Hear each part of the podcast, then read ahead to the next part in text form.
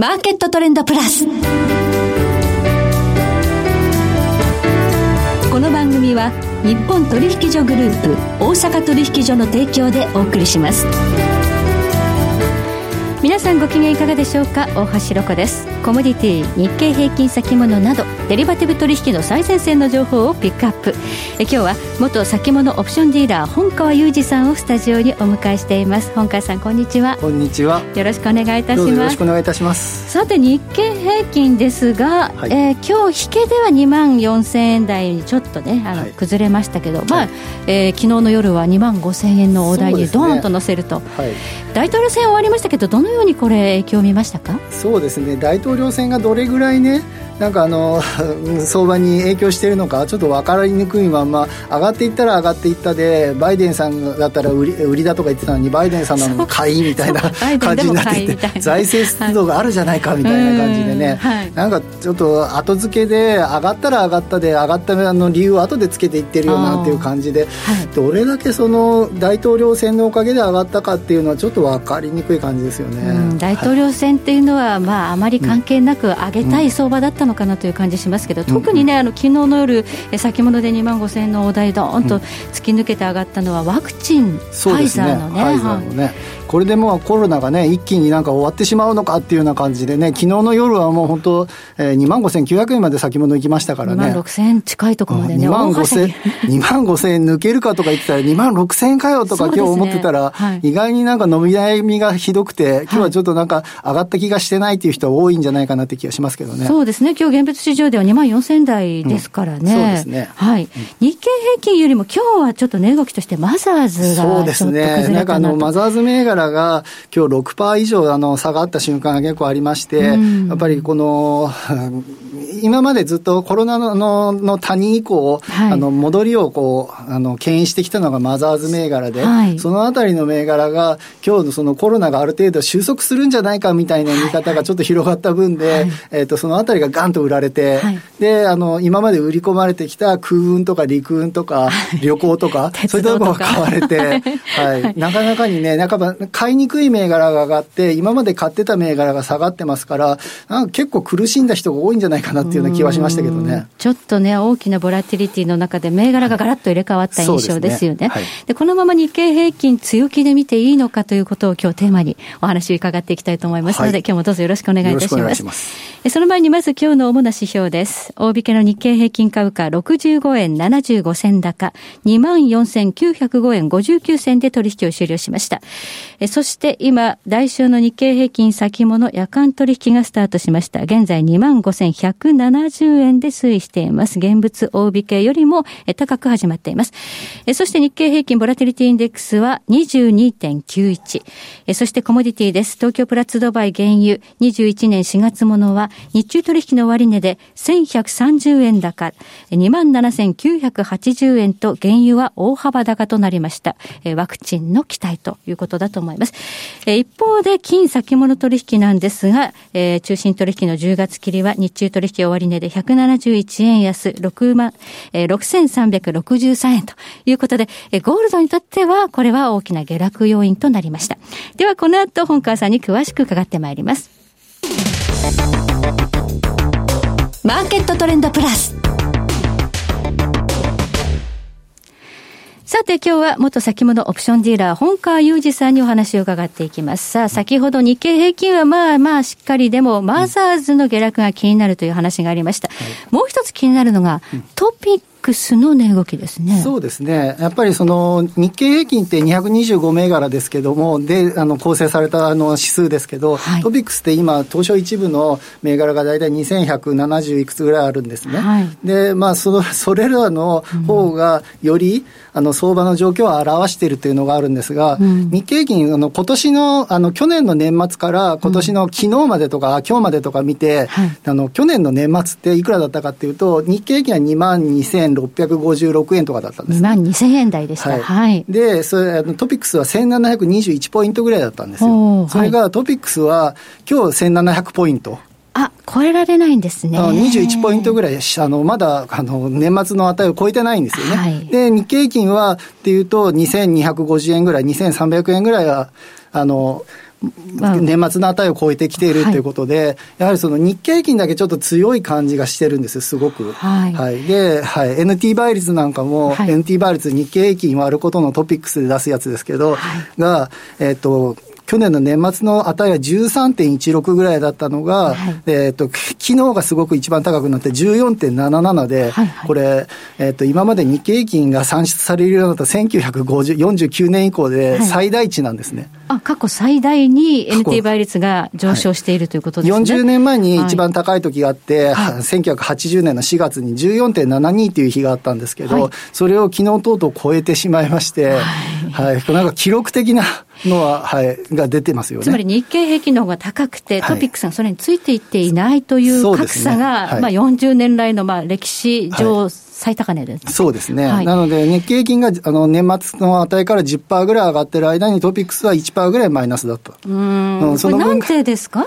うん、なんか、まあ、なんでですかって言って、だからやっぱり225が、はい、あの、一部の大型、あの、値傘の銘柄、値傘の銘柄に引っ張られてるっていうのはあると思うんですよね。はい、ででトピックスって1700ああの今あの2170銘柄ぐらいあるんですけど、はい、そのうちのあの年末の値から、うん、今日あの昨日のあの昨日までで、うん、えーと、上げ下げを見たときに上がった銘柄って、えーと、と700銘柄ちょっとぐらい735銘柄ぐらい昨日の時点で。あ半分に満たないんですね。そうです。33.7%っていうのを計算したら出てくるんですけど、はい、2179銘柄に対して。はい、はいはい、な3割ぐらいしか上がってないんですよね。うん、年末超えできてない。はい。つまり6割ちょっと60何パーセントの銘柄は上がってないような状態で、うん、なのでやっぱり、あのと自分のなんか投資がうまくいってないみたいな人が、うん、あのいるかもしれないですけど、はい、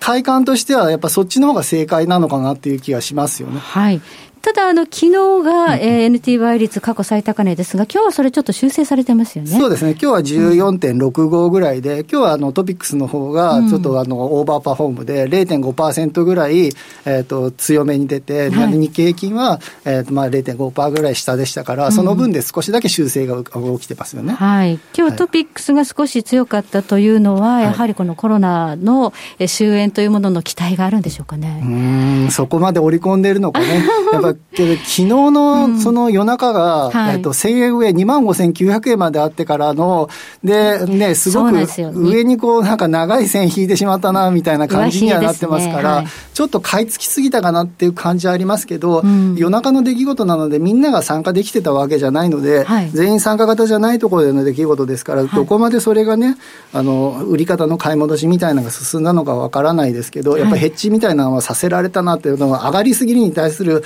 ヘッジ買いですよね、はい、をさせられてるような感じはありましたよね。そうですね。昨日の夜中の先物市場での大きな動きというのが、やっぱり日経平均ちょっと気になるところではあるんですが、うん、あとなんか ETF 市場でも結構19に大きな隔たりがあったみたいですね。そうですね。あの、ETF で1570 1570の日経レバーっていう、あの、日経平均が1%上がったら、あの、日経レバー2%上がるように、はい、あの、設計された、まあ、2倍の値動きが起きるように設計されたものなんですけど、最近のあの上昇相場で、大体個人のあの投資家って逆張りなので、上がってきたら売りたいっていうのが増えていくんですね。はい、であの、あまりにも売りが増えすぎて、はい、えーと、過去最大値の逆皮膚がついてて、はい、えー、一口当たり150円っていう、すごい逆皮膚がついて、はい、はい、で持ってらない、売り持ってらないですよね。そう、それ、はい、ずっと持ってるだけで、逆皮膚がかかって払払い続けますから、はい、ただ、まあ、あの翌日にはそれが解消されて5円とかに戻ったんですけれども、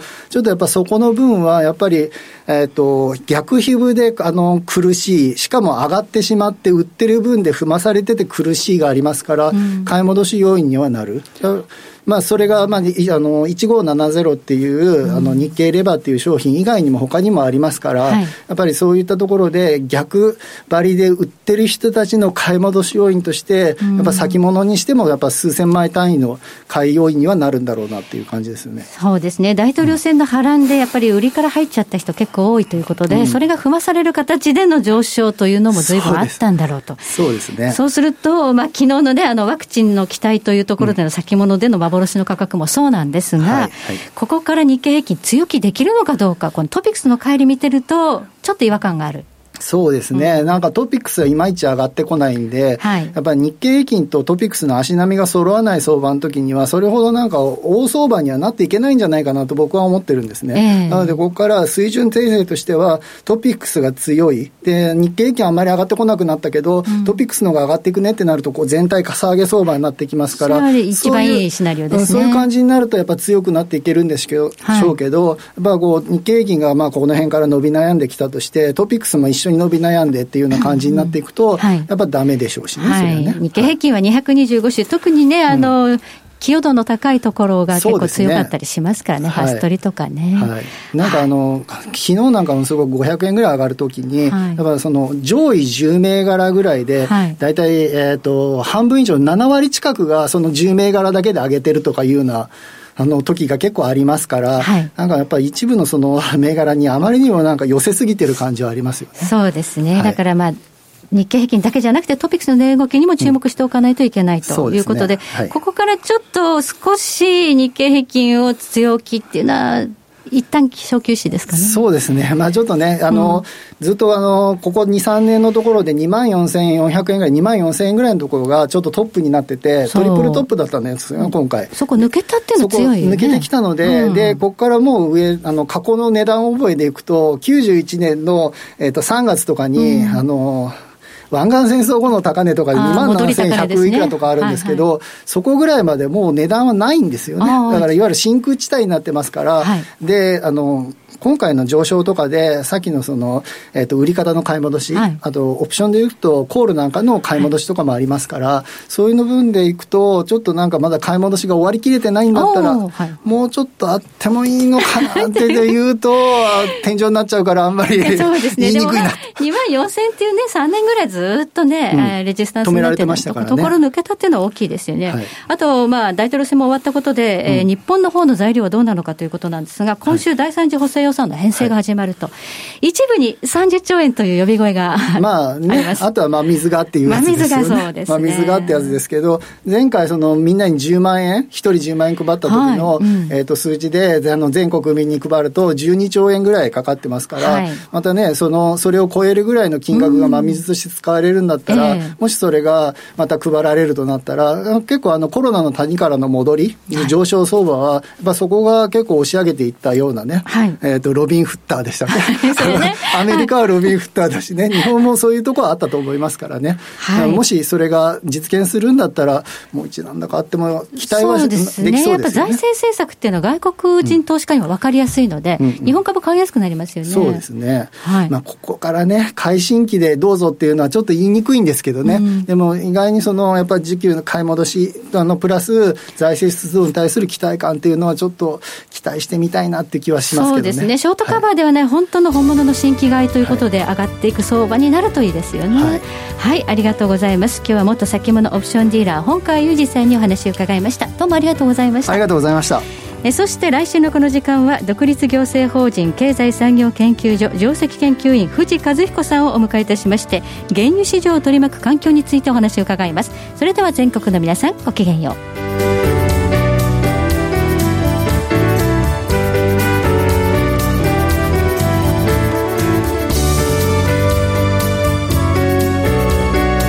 この番組は日本取引所グループ大阪取引所の提供でお送りしました。